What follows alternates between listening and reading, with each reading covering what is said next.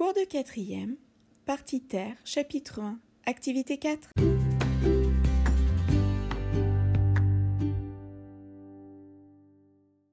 Bonjour à tous, j'espère que vous allez bien. Lors du dernier cours, nous avons appris que le magma visqueux est à l'origine des éruptions volcaniques explosives et qu'un magma fluide est à l'origine des éruptions effusives. Depuis la formation de la Terre, il y a toujours eu des éruptions volcaniques. Ces épisodes ont été plus ou moins longs et ont eu différents impacts. Cela nous amène à la question quel impact un fort volcanisme peut-il avoir sur la Terre? Pour y répondre, étudiez les documents concernant la crise biologique du Permo-Trias et répondez aux questions. Je vous souhaite bonne chance, vive la curiosité, à bientôt